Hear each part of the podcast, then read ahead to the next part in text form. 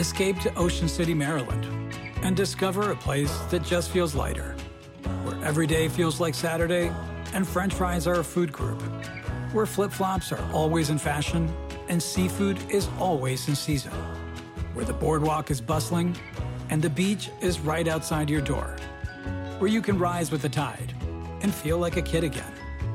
Ocean City, Maryland, somewhere to smile about. Book your trip at oceocean.com. Algunos les gusta hacer limpieza profunda cada sábado por la mañana. Yo prefiero hacer un poquito cada día y mantener las cosas frescas con Lysol. Las toallas desinfectantes Brand New Day de Lysol hacen súper conveniente limpiar superficies como controles remotos, tabletas, celulares y más, eliminando el 99.9% de virus y bacterias, con una fragancia que lleva tus sentidos a un paraíso tropical. No solo limpies, limpia con Lysol. Hola, ¿cómo les va? Bienvenidos. Es un gusto saludarlos. Mi nombre es Felipe Cruz. Oigan, pues ahora que eh, se han dado controversias, por ejemplo, con la familia Aguilar, ya ven ustedes que, bueno, Pepe Aguilar de pronto sacó las garras para defender a su hija, ¿no? Sí, pero hay formas y hay maneras de, poder hacerlo. Y sobre todo, ¿con quién se mete? Se mete Pepe Aguilar con el público y se mete con la prensa, que a final de cuentas, la prensa es un juego, que si saben jugar, lo pueden aprovechar bastante bien. Y el público comen de ellos, así como nosotros y como mucha gente que, que nos dedicamos a esto. No puedes patear la mano de quien te da de comer. Pepe Aguilar, bueno, nos ha puesto barridos y trapeados. Yo como mexicano les puedo dar cátedra del mexicanismo y bla, bla, bla, y mi hija y todo.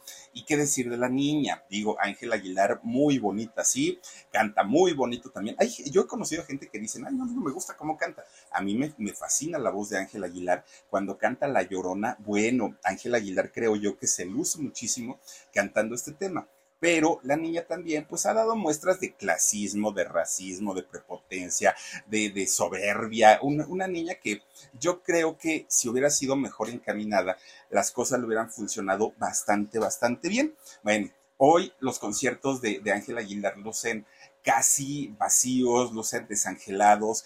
Vi por ahí algunas partecitas de sus conciertos en donde ella tiene que hacer la coreografía junto con sus bailarines y ya ni siquiera hace las coreografías, a veces ya nada más balbucea las canciones y eso es porque se asoma a las gradas y ve que en realidad pues falta mucha, mucha gente, cuando antes llenaba prácticamente todos los lugares en donde ella se presentaba y eso sí es algo muy, muy, muy difícil para un artista, pero miren, para que un artista, sobre todo de música mexicana, triunfe, no se necesita ser guapo, guapa y tener bonita voz. No, lo que se requiere para cantar la música mexicana es sentimiento. Lo que se requiere para cantar la música mexicana es sentirse orgulloso de nuestras raíces y llevar ese orgullo a cada lugar y a cada parte donde se presentan esos artistas. Eso es lo que se requiere y lo que más aplaude. Por eso es que un Vicente Fernández logró hacer un éxito importantísimo porque el señor orgulloso de ser mexicano, jamás dijo, ay, no, yo no soy mexicano, nací en Argentina, no, no, no, esas cosas que, que, dijo Ángela, pues en realidad no, no estuvieron bien dichas o bien correctas. Pero bueno, pues miren, resulta que hoy, hoy les voy a platicar de dos charros que estos sí estaban orgullosos de ser mexicanos, charros de verdad, amaban la música mexicana y no solamente cantaban, además componían ellos y vaya que las canciones que compusieron se quedaron para la eternidad, para todo el tiempo. Miren, ya les hablaba yo de esta canción de Cielo Rojo que cantó Doña Flor Silvestre, cantó Lucía Méndez, cantó, bueno, todo el mundo ha cantado, ¿no? Este Cielo Rojo, todo mundo, porque es uno de los éxitos que sin importar en qué lugar del mundo vivamos, siendo mexicanos, hasta se nos pone la piel chinita cuando escuchamos el Cielo Rojo. Ay, Dios mío, y ese falsete, ¿no? Y si te encuentro, vuelve otra vez, olvida lo pasado. ¡Ah! Se me antojó un tequila, oigan, con esa canción. Buenísimo buenísima, buenísima. Pero además, fíjense que eh, los hermanos Aizar también compusieron La Malagueña. Aquella que, sí, La Malagueña, qué bonitos ojos tienes. Esa canción también es de los hermanos Aizar, entre muchas otras. La Basurita la cantaron. Bueno, la misma canción que se llama Flor Silvestre la compusieron ellos, que de ahí sacó su, su nombre artístico Doña Flor Silvestre. Fíjense nada más. Bueno, estos hermanos, David y eh, eh, David César y también el otro era este José. ¿O cómo era el otro nombre? Nada más recuérdenme, por favor, de, del otro muchacho. Bueno, pues resulta que los hermanos David, es que aquí le, escribí para no equivocarme y le puse David y David, nombre, pues así, Juan. Juan, gracias, David y Juan César. Fíjense que ellos, aunque posteriormente haber estado juntos todo el tiempo, en algún momento se separaron, pero los grandes éxitos de los hermanos Aizar fueron justamente cuando estuvieron juntos. En ese momento o en esa etapa de su vida es cuando ellos lograron arrasar prácticamente. Todo mundo quería sus canciones. Bueno, hay una anécdota con Pedro Infante que ya se los voy a contar en un momento. Bueno, ahora, Fíjense que la autoría de todas las canciones solamente fue de uno de ellos, de Juan, solamente. Pero resulta que se querían tanto, eran tan unidos que Juan tuvo una muestra de cariño, de afecto, de lealtad y de respeto a su hermano, a su hermano mayor, que incluyó el nombre de su hermano como creador también de sus canciones, aunque eh, David no las había compuesto. Fíjense lo que son las cosas. Bueno, pues resulta entonces que para poder hablar de estos hermanos Aizar, tenemos que viajar en el tiempo y tenemos que irnos a los años 30, fíjense nada más, 1930. Y imagínense, cierren sus ojitos unos segunditos e imagínense cómo era el lugar donde vivían, donde viven ustedes actualmente, pero cómo sería en los años 30 qué había, qué no había, cómo sería la gente. Bueno, yo, yo me puedo imaginar el pueblo donde yo nací, que, es a donde vivo actualmente, y me lo puedo imaginar hasta en blanco y negro, fíjense ustedes. Así que no me lo imagino a color en, en, aquellos años. Bueno, pues resulta que justamente en los años 30, en un lugar llamado Tamazula, de, de Gordiano, allá en Jalisco, pues nació hace 93 años David César Torres ustedes dirán, ah, pues qué gusto, ¿no? Y, que a todo dar. Bueno, pues resulta que tres años después nació Juan, su hermano, es decir, con quien formó un, dueto musical años más tarde. Pero en realidad no fueron los únicos hijos. En realidad la familia era una familia tan grande que estaba conformada por 12 hermanos. Imagínense nada más. Y ahí les va. Los hermanos fueron María, Martín, Francisco, Plácida, Antonio, María del Carmen, María del Refugio, Balbina, Berta, David, Teresa y Juan fueron todos los hermanos César. Bueno, pues resulta que este matrimonio de, la familia César Torres estaba formada por, por, don José del Refugio y por doña María del Refugio. Fíjense que qué curioso que los dos hayan sido refugios, ¿no? Llevaban el mismo nombre. Por esta razón es que les decían los cucos a este matrimonio. Entonces, allá en Tamazula siempre les decían, ay, que los cucos, ahí vienen los cucos, que siempre se referían a ellos como los cucos. Bueno, Obviamente, al ser una familia de 14 integrantes, yo no me puedo imaginar una familia tan grande de, de, qué platican. Yo creo que el ruido eh, de, los chamacos era todo el tiempo entre escándalos, peleas, risas, reclamos. Yo creo que era, era, era de todo eso. Pues resulta que estos muchachos crecieron en un ambiente totalmente campirano. ¿Por qué? Porque todo el pueblo, de hecho, al día de hoy, Tamazula, allá en, Jalisco, es un lugar que está dedicado prácticamente a la agricultura. Todos se dedican a eso, ¿no? A la siembra de hortalizas, de maíz, de todo lo que tiene que ver con la agricultura. Y resulta que estos muchachos nacen justamente cuando Tamazula estaba, pues, creciendo, sí, pero aparte todo el mundo se dedicaba a esta actividad. Y resulta que los cucos, los dos refugios, mamá y papá, venían de familias pobres, venían de familias de campesinos muy humildes, muy, muy, muy humildes. Y entonces ellos cuando se casan y tienen a sus 12 chamacos, la situación económica se complicaba todavía más. ¿Por qué? Pues porque imagínense nada más no había dinero ni para la comida, no había trabajo. Y aparte como se sembraban en, en, aquel momento los terrenos, pero eran terrenos de temporada, no eran terrenos de riego. Entonces solamente tenían trabajo una vez al año, cuando venían las lluvias y tenían que sembrar la tierra, cosecharlo y todo esto, y tenían que guardar el dinerito que, que sacaban de la venta de sus semillas para aguantar todo el año. La verdad es que la situación era bien complicada. Pues a pesar de la pobreza en la que vivían los hermanos César, los doce, fíjense que vivían muy alegres, ellos estaban muy contentos. ¿Y por qué? Pues porque como chamacos, miren, ni siquiera a esa edad a uno no le preocupa si hay para comer, no hay para comer. Uno lo que quiere es jugar, divertirse. Y lo que hacían los papás, los cucos, era levantarlos antes de que amaneciera. Todavía estaba la luna, no por ahí las estrellas, cuando de repente ya empezaban, chamacos, levántense porque ya nos vamos. Los dos chamaquitos, los Aizar, se levantaban tempranísimo y se iban con su papá y con su mamá. ¿A dónde se los llevaban? Bueno, ellos tenían unos terrenos de siembra, pero estaban en el mero cerro, en el cerro muy lejos de su casa. Por eso se levantaban tempranito y los llevaban a todos los chamacos. Bueno, los chiquillos, ya una vez que llegaban a, los terrenos para, para, sembrar, los chiquillos se ponían a jugar buscando sapos, ranas, porque todavía llegaban de madrugada y andaban buscando lo que encontraran para poder jugar.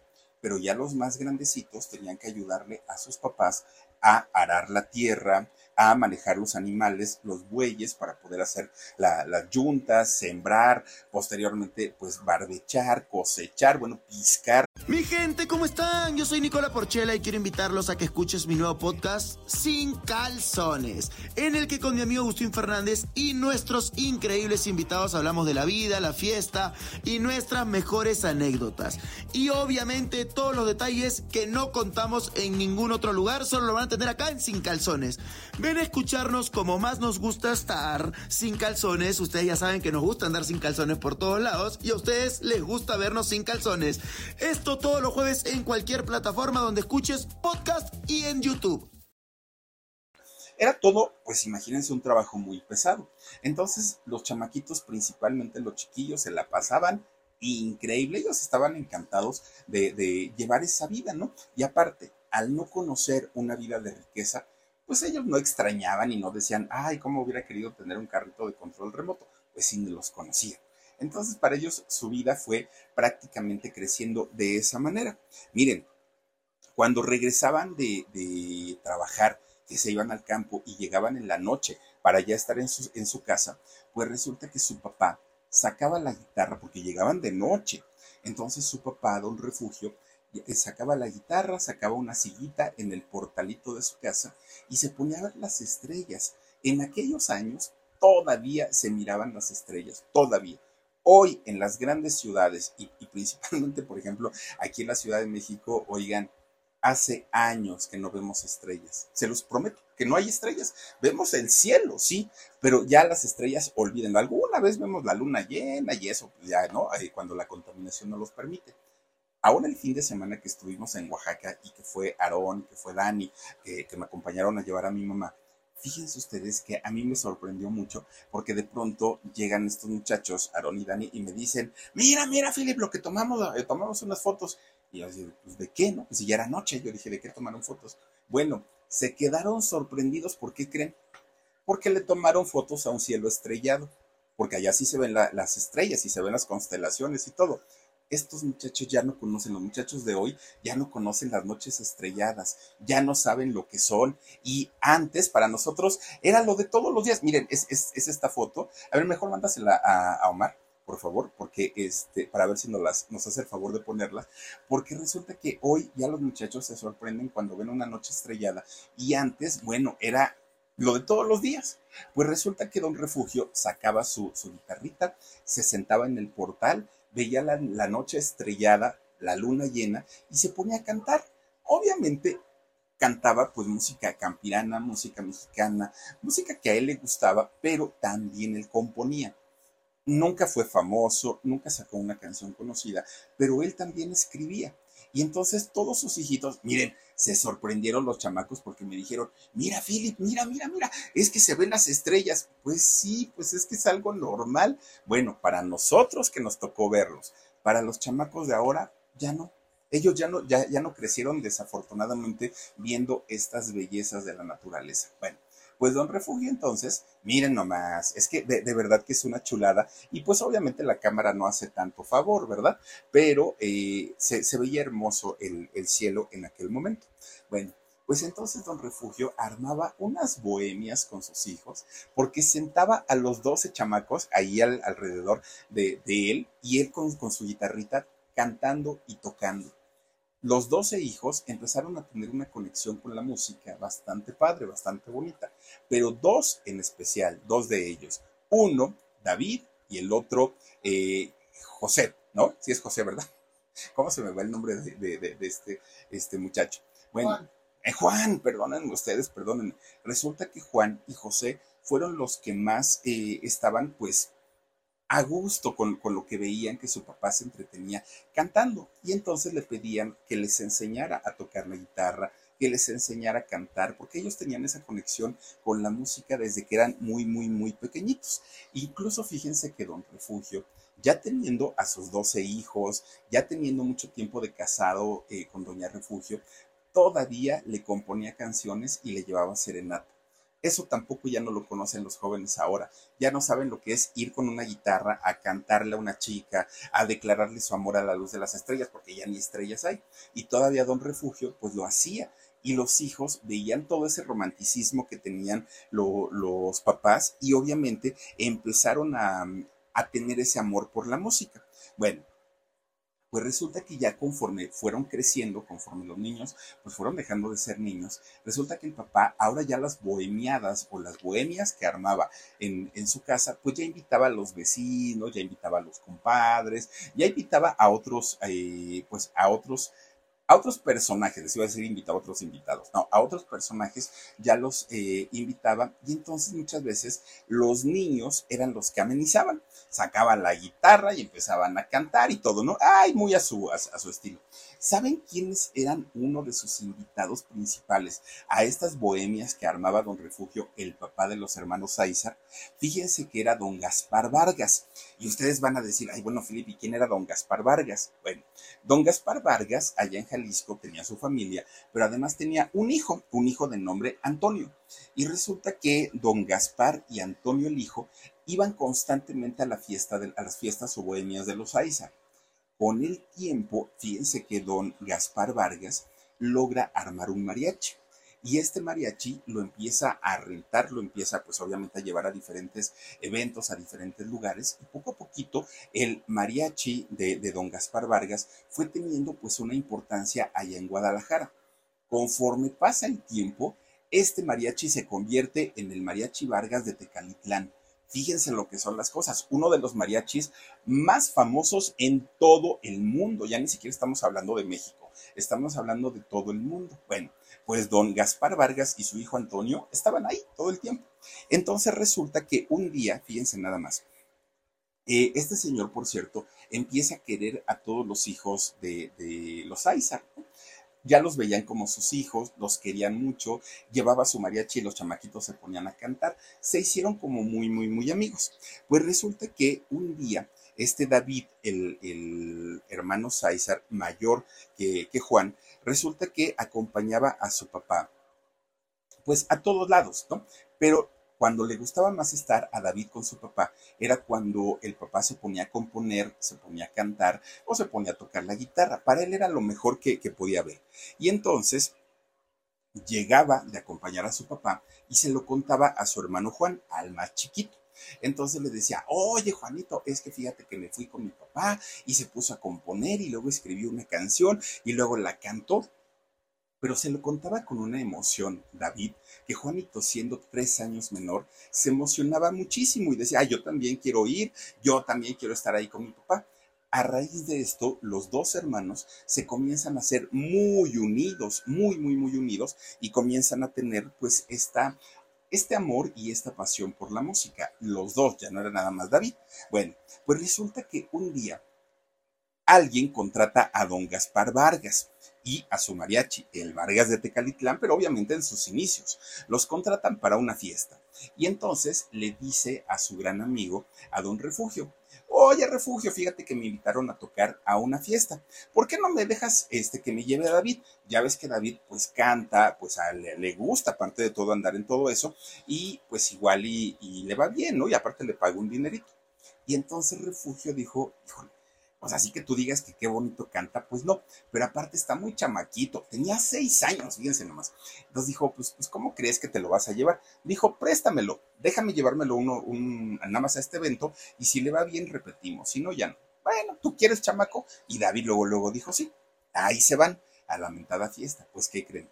El chamaco cantó feito, la verdad no cantó bien no tenía técnica, no sabía, pues estaba muy chiquito aparte de todo, el mariachi era un mariachi profesional, pero resulta que David cantó con un sentimiento que en ese momento entendió que la música mexicana, más que una voz bonita, lo que requiere es esa garra, ese sentimiento, eso que nos pone la piel chinita y que no es precisamente la belleza de Ángel Aguilar y la voz de Ángel Aguilar, no, es esta, esta, esta manera tan pasional de, interpretar los temas, ¿no? O como Pepe, Pepe es un cantante, Pepe Aguilar es un cantante muy famoso, sí, pero recordemos que Pepe lo que quería ser era un cantante de rock y ya no le quedó de otra, porque no la hizo, esa es la verdad, no le quedó de otra más que convertirse en un cantante de música mexicana gracias a sus papás. Entonces, pues bueno, ahí por, por algo, pues la carrera pues les ha tambaleado en los últimos días. Bueno, pues resulta que a diferencia David Sáizar logra cantar de una manera tan bon bueno, tan, tan, tan sentida, que la gente se puso de pie. La gente pues eh, se emocionó mucho con la voz de este chamaco. Yo me lo imagino un rollo como Pedrito Fernández, ¿no? O sea, chiquito, pero que tienen esa garra para cantar la música mexicana y vaya que Pedro Fernández lo tiene. Bueno, pues resulta que e, ese mismo día llega David y le dice a su hermano Juan, Juan, Juan, es que me fue muy bien y la gente me aplaudió y no sé qué y no sé cuánto. Y entonces Juanito se puso muy triste porque dijo, ay, bueno, Juanito apenas tenía, pues en ese momento, imagínense, cinco años, no sé cuántos tenía. Y resulta que dijo, ay, no, pues es que a mí me hubiera gustado ir y me hubiera gustado cantar y todo. Pues el hermano David un día se entera que iba a haber un concurso de canto y dijo, pues Juanito me dijo que él quería cantar. Entonces fue y lo inscribió al concurso de canto cuando el chamaco ni le había avisado a su hermano, nada, nada, nada. Él solito agarró y lo metió a su hermanito al, al concurso de canto. Bueno, mi gente, ¿cómo están? Yo soy Nicola Porchela y quiero invitarlos a que escuches mi nuevo podcast Sin Calzones, en el que con mi amigo Agustín Fernández y nuestros increíbles invitados hablamos de la vida, la fiesta y nuestras mejores anécdotas. Y obviamente todos los detalles que no contamos en ningún otro lugar, solo lo van a tener acá en Sin Calzones. Ven a escucharnos como más nos gusta estar sin calzones. Ustedes ya saben que nos gusta andar sin calzones por todos lados y a ustedes les gusta vernos sin calzones. Esto todos los jueves en cualquier plataforma donde escuches podcast y en YouTube. Entra Juanito porque pues ya estaba inscrito y resulta que ganó, fíjense, ganó el concurso y cuando, bueno, pensaron que les iban a dar un dineral o que los iban a, llevar a una estación de radio, algo, pensó, pues resulta que no. ¿Saben qué le dieron de premio a Juan César por aquel concurso que, que, ganó, concurso de canto? Pues le dieron un botezote, eso sí, ¿eh? Un botezote de vaselina para el cabello, fíjense nomás, era de la marca Glostora.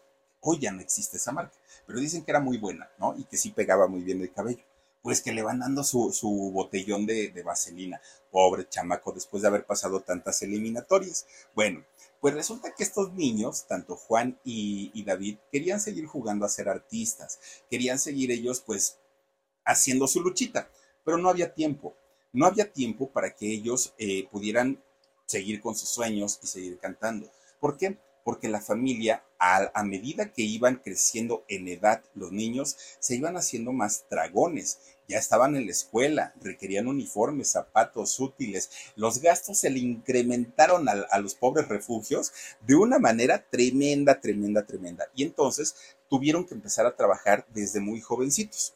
Y fíjense ustedes que lo que hacen los dos hermanos Aizar es aprender el oficio de la sastrería. Y de hecho, eh, ya eh, se convierten en asistentes del sastre de allá de, de, del pueblo y gracias a ello, a eso logran pues ayudar un poquito a su familia. Bueno, pues así se la llevaron durante algún tiempo. ya entrando en la adolescencia los dos muchachos, fíjense que se van a la Huasteca Potosina, a San Luis Potosí. ¿Por qué? Porque uno de, sus hermanos, el hermano mayor de ellos, Antonio, ya eh, se había ido para allá. ¿Y por qué se había ido a vivir allá a San Luis Potosí? Porque resulta que allá estaba nada más ni nada menos que uno de los seminarios guadalupanos más importantes. La intención de Antonio, el hermano mayor de los Isaac, era convertirse en sacerdote. Entonces él ya se había ido y ya estaba internado allí en el seminario.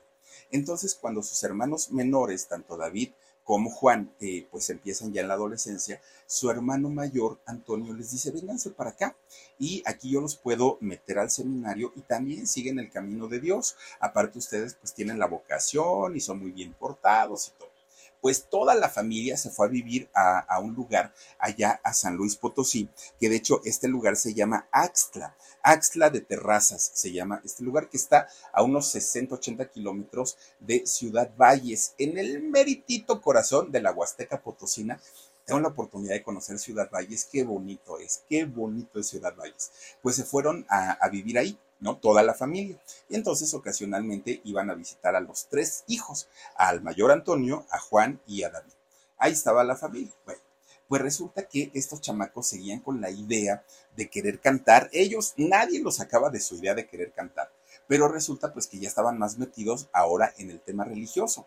Entonces decían ellos, ay, pero pues a mí la verdad no me gustaría terminar de padrecito, decían los hermanos, pero Antonio el mayor, duro y dale, duro y dale con que la doctrina y, Diosito y todo eso, ¿no? Entonces los chamacos, fíjense, eran añosones. Los dos tenían novia aún estando dentro del seminario, cuando se supone que pues ellos no pueden tener, ¿no? Entonces, pues ellos andaban en su relajo. Pues les pregunta un día, Antonio, chamacos, y entonces, si no quieren ser padrecitos, ¿a qué se quieren dedicar? Y entonces dicen los hermanos menores, pues queremos cantar, queremos ser artistas, queremos, pues ahora sí que dedicarnos a eso. Resulta que ellos permanecen durante ocho años en ese seminario. En esos ocho años, claro que se cultivaron, aprendieron mucho. Si algo hay que hablar bien de los seminarios, probablemente lo único es que los preparan de una manera enorme, enorme. Les dan clases de todo, absolutamente de todo. Y entonces Antonio les dijo, a ver, ¿quieren cantar? Órale, yo les voy a dar chance, pero se me van al coro de la iglesia, dijo eh, Antonio. Entonces mete a los hermanos al coro de la iglesia y ahí empezaron a aprender, ahora sí, con técnicas de canto, ahora sí, eh, con partituras, ya de manera profesional empiezan a, este, a, cantar. Pero fíjense que cada uno de los hermanos tenía su propio talento, porque Juan se le daba más por la, por la escritura, por la composición, y David era más cantante, eso se le daba muchísimo. De hecho, Juan había compuesto su canción desde los 13 años, muy, muy, muy jovencito, se llamaba Al pie de tu reja la canción que compuso. Bueno, pues resulta que ya habían hecho sus grandes amigos ahí en el seminario, ¿no? Andaban cotorreando con ellos y todo. Pues un día dicen todos los chamacos de ahí del seminario, vámonos a bañar al río, dijeron. Y pues puro adolescente dijeron, órale, y quién quita y por ahí conocemos una chamaca si nos las digamos, y bueno, pues estos chamacos a final de cuentas no tenían la vocación de ser sacerdotes, no, ellos querían su, su rollo del artisteado. Entonces, cuando se estaban bañando todo el escuinclerío ahí en el, en el río, de repente alguien dijo, oye, este David, oye Juan, ustedes que cantan y ustedes que tienen voces bonitas, ¿por qué no pues echan ahí una, una cancioncita en lo que todos nos estamos bañando y ahorita ya se bañan ustedes? Y dijeron ellos, sí, sí, sí, está bien. Llevaron la guitarra y ahí empezaron a cantar. Obviamente no estaban cantando música cristiana, ¿no? Y entonces resulta que estaban eh, cantando, ¿no? Con su guitarrita y todo el rollo. A lo lejos se oyen las pisadas de unos caballos que van galopando, pero muy lejos. Entonces nadie se preocupó, nadie dijo, ay, nos vamos a vestir, no nos vayan a ver. a esa edad que nos importa que nos vean o no nos vean. Pues resulta que ellos siguieron. Estos caballos, nada más ni nada menos que llevaban a unos personajes que iban de la Ciudad de México. Y estos personajes eran nada más ni nada menos que unos productores de la XCW, la estación de radio de la Ciudad de México. ¿A dónde iban y por qué iban? Miren, ahora sí que solamente ellos sabrán. Resulta que estos, bueno, iban a Michoacán, pero no se sabe a qué iban estos productores. Entonces, cuando eh, escuchan la voz de estos muchachos jóvenes cantar, dijeron, a ah, caramba, se oyen muy bien, parecen profesionales, pero pues ¿quiénes son y de dónde vienen? Entonces van hacia donde está el río y ahí sí fue cuando los chamacos dijeron, déjenle, cierren los ojos, ¿no? Voltense para otro lado. Pero resulta que dijeron, no, no, no, no, nada más queremos hablar con los que están cantando. Y entonces los hermanos Aizar, que todavía estaban vestidos, porque ellos se iban a, bañar hasta el último, porque estaban tocando su guitarra, pues dicen, a ver, ¿qué es lo que necesitan? Van a hablar con estos productores, estos muchachos, y resulta que ya estando eh, ahí platicando con, con, ellos, le dijeron, fíjense muchachos que nosotros somos productores de la XCW y necesitamos voces porque vamos a grabar dos programas para la XCW patrocinados por Chocolates La Corona. Si ustedes quieren, miren, tenemos que ir a Michoacán, vamos a caballo. Pero si ustedes quieren, nosotros regresamos por este mismo lugar, pasamos por ustedes, nos los llevamos al Distrito Federal, graban los comerciales y ya se regresan en autobús. Ustedes deciden si sí o si no. Ellos dijeron, órale, juega, sí vamos. Pero había un gran problema. El hermano Antonio, porque el hermano Antonio pues no los iba a dejar. Y efectivamente, cuando fueron a decirle, Antonio, conocimos a un productor que dice que nos va a hacer famoso y que vamos a ganar mucho dinero y que no sé qué. Y él dijo, primero el Señor, primero Dios, primero Cristo y no sé qué y no sé cuánto, y ustedes están consagrados y dedicados a Él. Y ellos dijeron, hombre, si el que se consagró fuiste tú, si nos trajiste aquí a la fuerza, no, danos chance, mira que por favor, Antonio era el encargado de la, de la educación de estos muchachos. Entonces, él no quería dejarlos. A final de cuentas les dijo, a ver, les voy a dar chance, pero con una condición. A ver, ¿cuál es tu condición, Antonio? Pues miren, la condición es que solamente vayan, graben esos dos programas que van a hacer y se me regresen para acá y le echen ganas pues a todo el seminario. Y dijeron ellos, está bien, vámonos. Pues sí, efectivamente pasaron por ellos estos productores, se los llevan al Distrito Federal y entonces sí, hacen sus dos programas que tenían que, que hacer ellos. Ahora, también les puso como condición Antonio que para cuando se tuvieran que quedar en el Distrito Federal, se fueran a la casa de una de sus primas, de su prima María, que ella vivía en la colonia La Condesa, de aquí de la Ciudad de México. Y esto lo hizo con la intención de que la prima no los dejara descarriarse o portarse mal.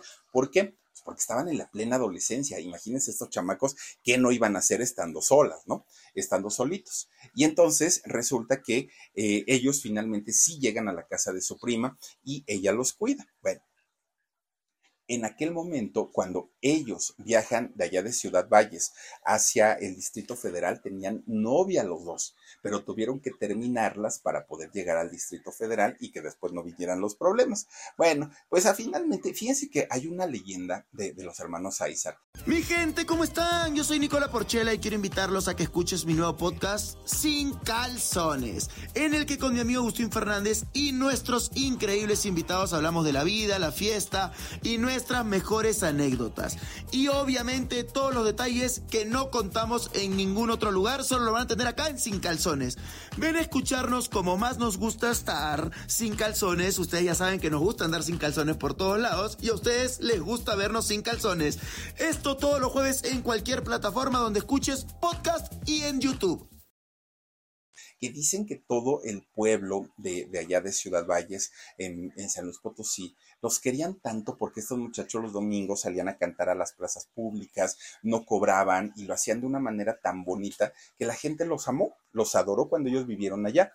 Y entonces, eh, que la misma gente cuando se enteraron que estos muchachos iban a viajar de allá de Axtla, eh, hacia el Distrito Federal, hicieron una cooperacha y pudieron darles un dinerito para que ellos pudieran pagarse su estancia, ¿no? Aquí en el Distrito Federal. Por eso mucha gente dice que Axtla es la cuna artística de los Aizer, aunque ellos en realidad nacen en el estado de Jalisco. Bueno, pues total, resulta que ya llegando al Distrito Federal, estos muchachos tenían que ir de la colonia Condesa a la colonia Centro de la Ciudad de México para ir a la XCW y poder grabar estos programas que, les habían propuesto los productores.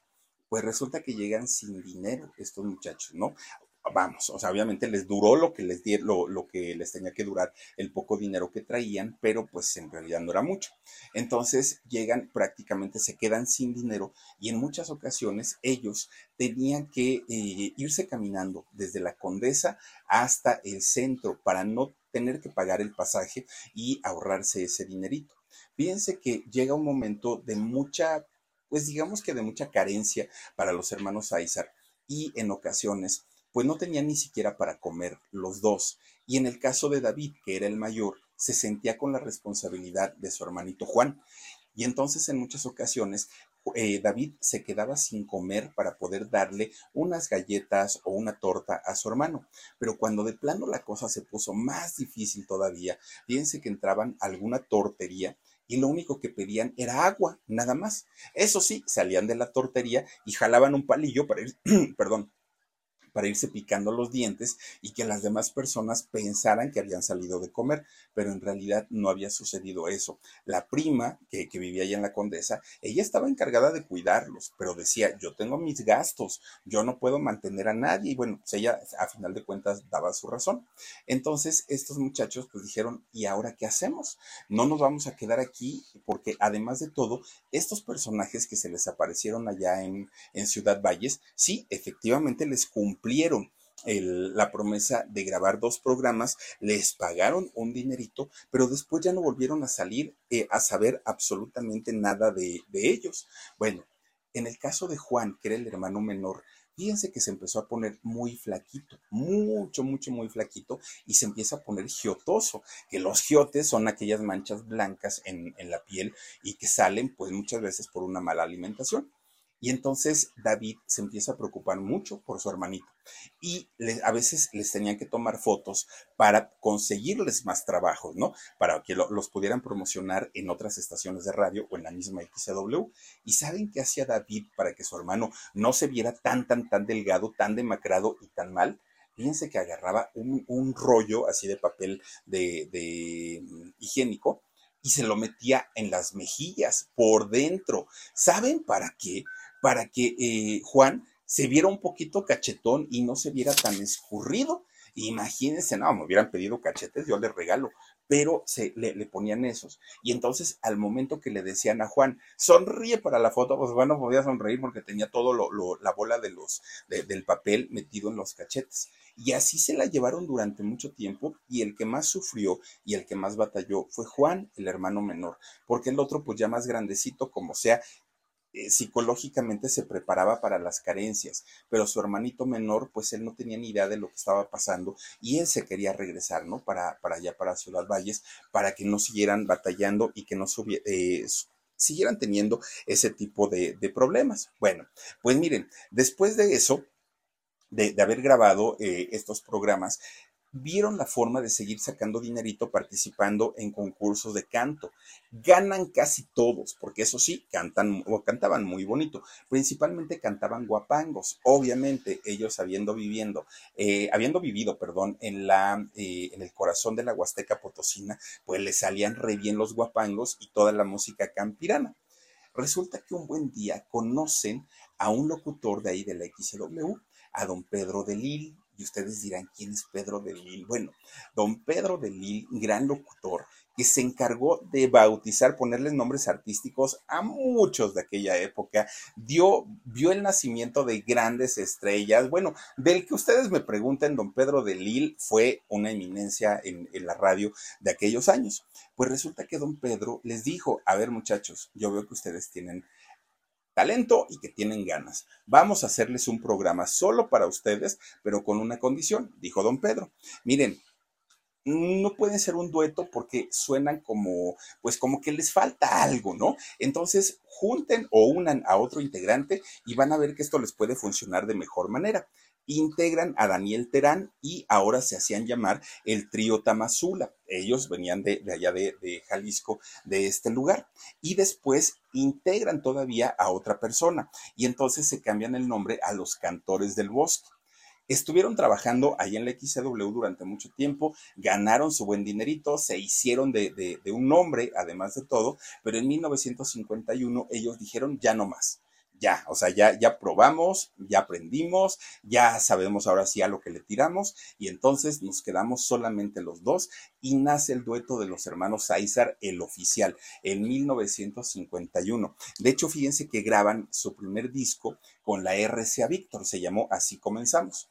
Graban este primer disco, que la RCA Víctor era una compañía disquera muy importante, pero resulta que cuando sale este disco a la venta, pues otra compañía disquera dijo, a ah, caramba, estos muchachos de dónde salieron que son re buenos. Y entonces la compañía Pierles les ofrece un contratazo a los hermanos Aiza como artistas exclusivos. Y fíjense que es con ellos, con la compañía Pierles, que graban casi todos sus éxitos estos muchachos. Bueno, fueron apadrinados en aquel momento por don Miguel Aceves Mejía y nada más ni nada menos que por Jorge Negrete, que de hecho Jorge Negrete impulsó muchísimo la carrera de los hermanos Aizar y Jorge pidió grabar todas las canciones de, este dueto porque eran bastante, bastante buenos. En realidad, el que componía era Juan, pero como la registró a nombre de los dos, pues decían las canciones de los hermanos Aizar.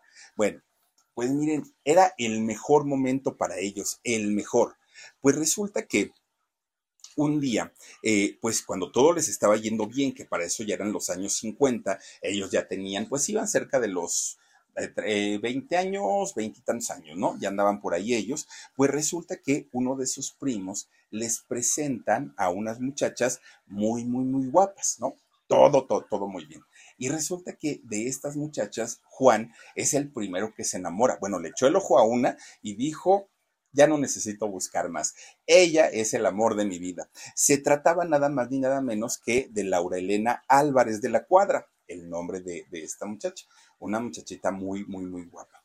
Juan se le declara y empiezan pues a tener un noviazgo, una relación esa relación empieza tan bien, pero tan bien, que en poco tiempo, no, hombre, bueno, ya estaban preparando la boda.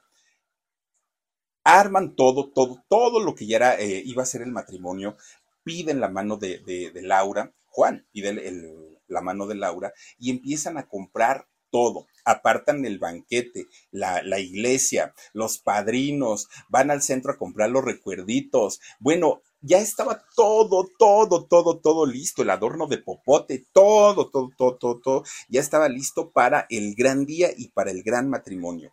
De repente, antes, justamente antes de la boda, pero Juan estaba más que enamorado, estaba enloquecido por Laura. Y resulta que justamente antes de la boda le sale un contrato a los hermanos Aizar para ir a cantar. Y entonces Juan le dice, oye Laura, fíjate que tengo que ir a cantar, me voy a ir unos días, pero regreso. Y Laura le dijo, claro, no te preocupes, vete con cuidado y acá nos vemos pues para seguir con los planes del matrimonio. Pues resulta que se va, ¿no? Pero antes de irse le dice, ah, pero por cierto, Laura, nada más te quiero decir algo no me vayas a poner el cuerno. Ay, que estás loco, ¿cómo crees que yo no soy de esas? No, no, no, no, pues es que mira, pues estás tan bonita y todos los hombres te asedian y todo, que la verdad no quiero que me vayas a hacer una mala jugada. Estás tonto, le dijo ella. Bueno, es más, le dijo, se me ocurre algo. Y le dijo Laura, sí, ¿qué se te ocurrió? Que una de mis hermanas venga para que esté contigo y aquí te esté cuidando y que se enoja Laura con justa razón. Imagínense de lo que le había tratado, ¿no? O sea, pues un, comentario machista aparte de todo. El señor quería que le cuidaran a, a su bella flor hasta el regreso de él. Oigan, pues sí, de mal gusto, de muy mal gusto. Y entonces Laura se enoja tanto que me lo manda a la fregada. Me lo manda al diablo y te me largas y te llevas tu vestido que ya compraste y cancelas toda la boda y se acabó y todo. Bueno, mi gente, ¿cómo están? Yo soy Nicola Porchela y quiero invitarlos a que escuches mi nuevo podcast Sin Calzones, en el que con mi amigo Agustín Fernández y nuestros increíbles invitados hablamos de la vida, la fiesta y nuestras mejores anécdotas.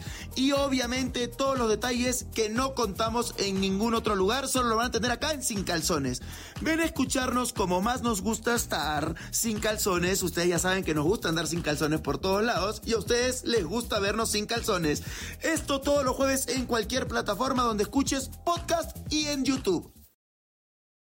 Juan queda dolido, dolido. De ahí salió llorando. ¿Y a dónde fue? Pues fue a ver a su hermano David. Y le dijo, oye David, es que fíjate que Laura, pues me dijo que ya no, que ya se, ¿cómo que se canceló el matrimonio? Si estás muy enamorado, no te puede hacer eso. No, pero la verdad yo tuve la culpa, le dijo Juan es que fíjate que le dije esto y esto y esto. Bueno, cuando David escucha todo eso, casi la agarra cachetadas. ¿Cómo se te ocurre decirle eso a una mujer? A una mujer no se le trata así. Ve discúlpate con ella. Pero era orgulloso, Juan. Y entonces dijo, no, no, no, no, no, que ella me pida perdón o que ella no te va a pedir perdón porque el que se equivocó fuiste tú, le dijo su, su hermano David. Bueno, pasaban los días y este hombre, miren, otra vez empieza, flaco, jeroso, cansado y sin ilusiones. No daba una, andaba todo oído, andaba, bueno, en la calle de la amargura. Y entonces un día va otra vez a hablar con su hermano, con David, y le dice, David, le quiero pedir perdón a Laura, sí, pero no sé cómo hacerlo. No tengo la menor idea cómo, cómo llegar y cómo disculparme porque sí ya me di cuenta que la regué. Y David le dijo, ay, pues si serás sonso, hazlo de la única manera que sabes, cantando, componiendo, escríbele algo bonito. Y entonces Juan dice, si yo le voy a escribir algo a Laura, a mí Laura, tiene que ser algo fuera de, fuera de serie, algo que nunca haya hecho nadie en la vida y que además ella quede enamorada nuevamente de mí. Y entonces se pone a escribir una canción. Le costó sangre, sudor y lágrimas, eso sí. Pero de repente cuando empieza a leer la canción y decía, solo, sin tu cariño voy caminando, voy caminando. Bueno, cuando la escuchó David, dijo, mi hermano, me pusiste la piel de gallina, con eso te va a perdonar Laura. Y entonces fue y se la cantó a manera de serenata a Laura. Y le dijo, esta canción la escribí únicamente para ti y la escribí por las fregaderas que te dije y la escribí para que me perdones. Oigan, después de escuchar Cielo Rojo, Laura dijo, por supuesto que me caso. Ya, ¿para qué la hacemos al tarugo? Sí te quiero, sí te amo y sí me voy a casar contigo. Imagínense nada más que se casaron. Bueno, ya ni creo que ya ni hubo fiesta, ya se casaron porque ya les surgía y tuvieron cuatro hijos. Cuatro hijos, tanto Laura como este Juan Sáizer. Laura, Luis Felipe, Víctor Manuel y Juan Junior fueron los hijos de, de este matrimonio. Bueno, en el caso de David, fíjense que mucha, mucha, mucha gente le hizo mucho hate, lo que ahora le llamamos hate, ¿no?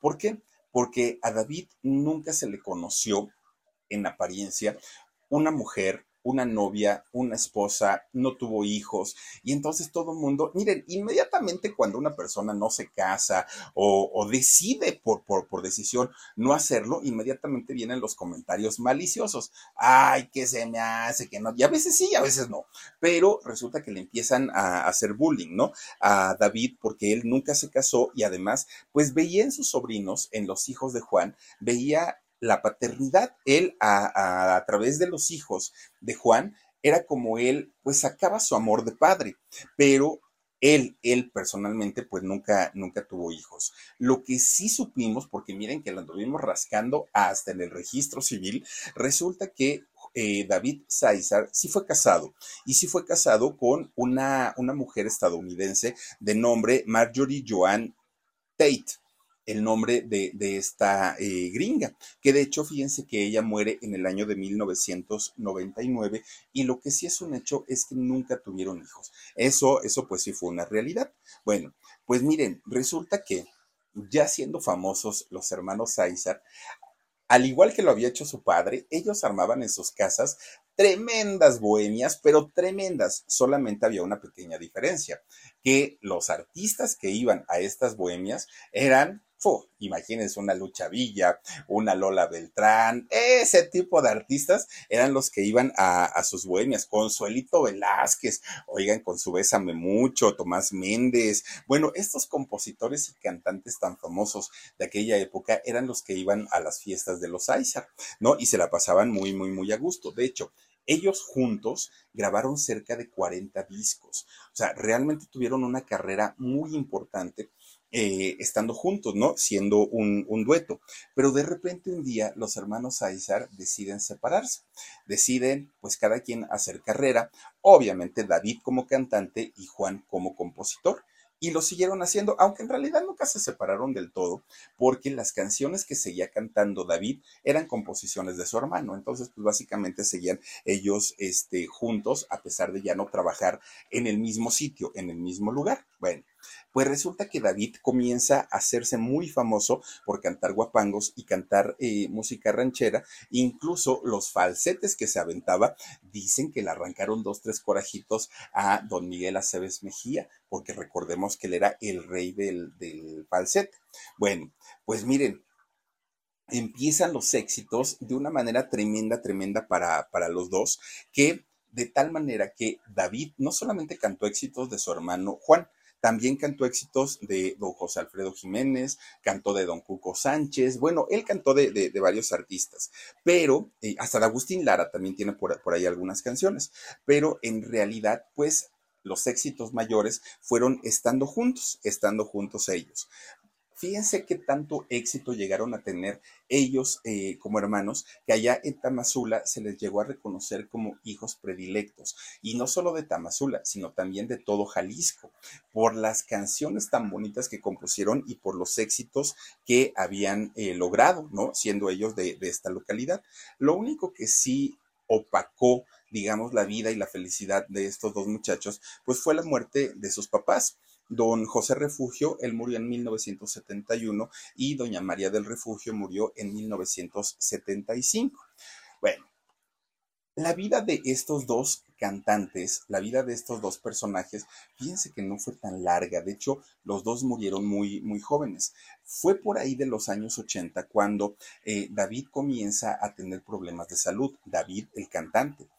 Decía él que eran problemas de salud propios de la edad pero en realidad él tenía apenas 50 años. Llega el día 2 de enero de 1982 y fíjense que vivía David en su casa de la colonia Anáhuac, de aquí de la Ciudad de México, cuando le dio un paro cardiorrespiratorio a David eh, Muere pierde la vida. Tenía 52 años. Oigan, realmente era muy, muy, muy joven cuando él eh, pierde la vida. Y en el caso de Juan, Fíjense que a él siempre se le conoció por ser un hombre de familia, por ser un buen esposo, por ser un, buen padre y un excelente compositor, indiscutiblemente sí. Pero fíjense que en el caso de David, un, eh, perdón, de, Juan, un día escribe una canción, una canción que eh, se llamó El gato pues digamos que es muy del estilo como, como de la época, ¿no? Esta canción del gato. Y entonces Juan pide que esta canción la escuche Pedro Infante, sí, el mismísimo Pedro Infante, para que se la cantara. Y alguien se lo lleva a Pedro Infante y le dice, mira, aquí está el ídolo de México. Pedro Infante escucha la canción del gato y entonces dijo, ay mi querido Juan, apártame esa canción, en mi próximo disco la voy a cantar, está bien buena. Si la buscan ahí en el YouTube, está cantada por Juan, no está cantada por Pedro Infante. Pues miren, Juan saltó de alegría porque dijo, al fin, un cantante de talla internacional me va a cantar un éxito, ¿no? Y para él era pues un logro bastante, bastante importante. Resulta que empiezan a preparar todo, todo, todo, para que don Pedrito Infante le grabara El gato. Pues cuando ya estaba todo listo, músicos, estudio, todo, todo, todo, todo ya estaba para que nada más llegara y pusiera la voz, Resulta que don Pedro Infante se trepa aquel avión allá en Mérida, el avión se desploma, algunos dicen que murió, otros dicen que no murió, y resulta que ya no pudo grabar la canción del gato don Pedro Infante, y don Juan pues tiene que cantarla, él, es quien canta eh, esa canción, y tiene cantidad de vistas ahí en el, en el YouTube. Bueno, pues resulta que Juan, de hecho, también fíjense que apoyó mucho a sus hijos para que ellos también se dedicaran al mundo del canto. Los hijos de Juan le pidieron, papá, ayúdanos, queremos también cantar y queremos dedicarnos a esto. De hecho, fíjense ustedes que eh, el Señor los apoyó y los ayudó tanto que los metió primero a los hijos a el Instituto Andrés Soler incluso los ayudó a meter a que entraran a Televisa, al CEA de Televisa. Y un buen día eh, una compañía disquera se acerca con Juan Sáizar y le dice, oye Juan, tú nos has dado muchos éxitos, gracias a ti cantamos Cielo Rojo, entre muchas otras canciones, quiero decirte que yo voy a apoyar a tus hijos. Yo les voy a grabar un disco a cada uno de ellos. Es un favor que te estoy haciendo a ti. Bueno, Juan Sáizar se enojó y le dijo, ¿qué te pasa?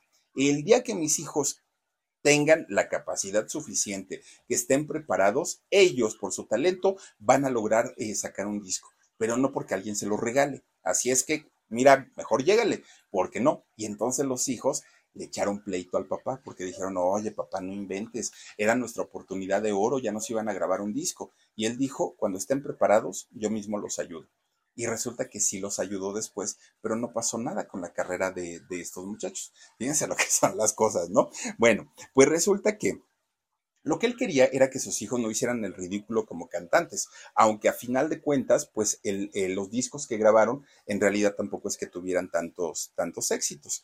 Bueno, Pues Juan decía que él estaba muy contento con lo que había logrado y que si, sus hijos querían también salir adelante, tenían que hacerlo por sus propios méritos. Hasta que finalmente, fíjense que llega el 6 de febrero de 1991, Juan tenía 51 años cuando fallece.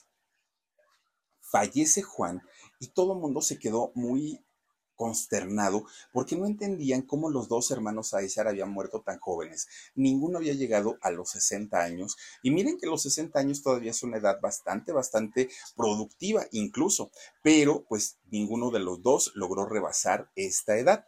Hasta el día de hoy los hermanos Aizar siguen siendo no solamente recordados, además siguen siendo eh, homenajeados. Allá en Tamazula, fíjense que había una calle que se llamaba la, la calle de Reforma y esta calle cambió su nombre por la calle de los hermanos Sáizar, nada más para que pues tengamos una idea, ¿no? De, de, la importancia que tienen ellos, no solo en Jalisco, en todo México. Además, abrieron el Museo de los Hermanos Sáizar, donde además de que tienen una fonoteca, además de que también es, muestran ahí todos sus discos, también ponen sus eh, trajes de charro con los, con los que ellos cantaban.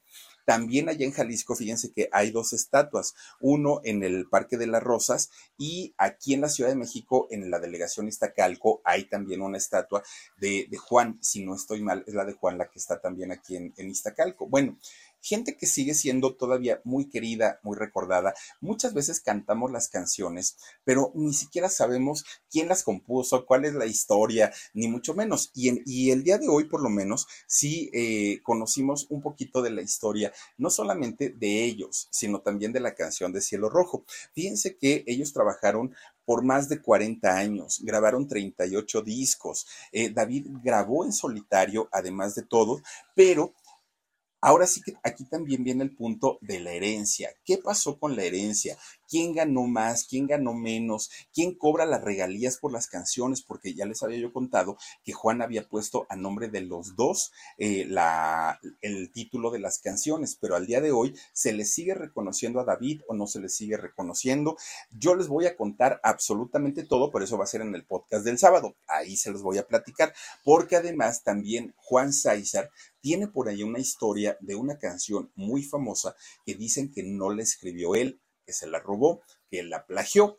Toda esta historia se los voy a contar en el podcast de fin de semana. Ojalá nos puedan eh, acompañar y ojalá nos puedan eh, seguir pues con, eh, escuchando todas estas historias que tenemos para todos ustedes a lo largo de toda esta semana. Por lo pronto, hasta aquí le vamos a dejar. Cuídense mucho, les mando besos y nos vemos. Adiós.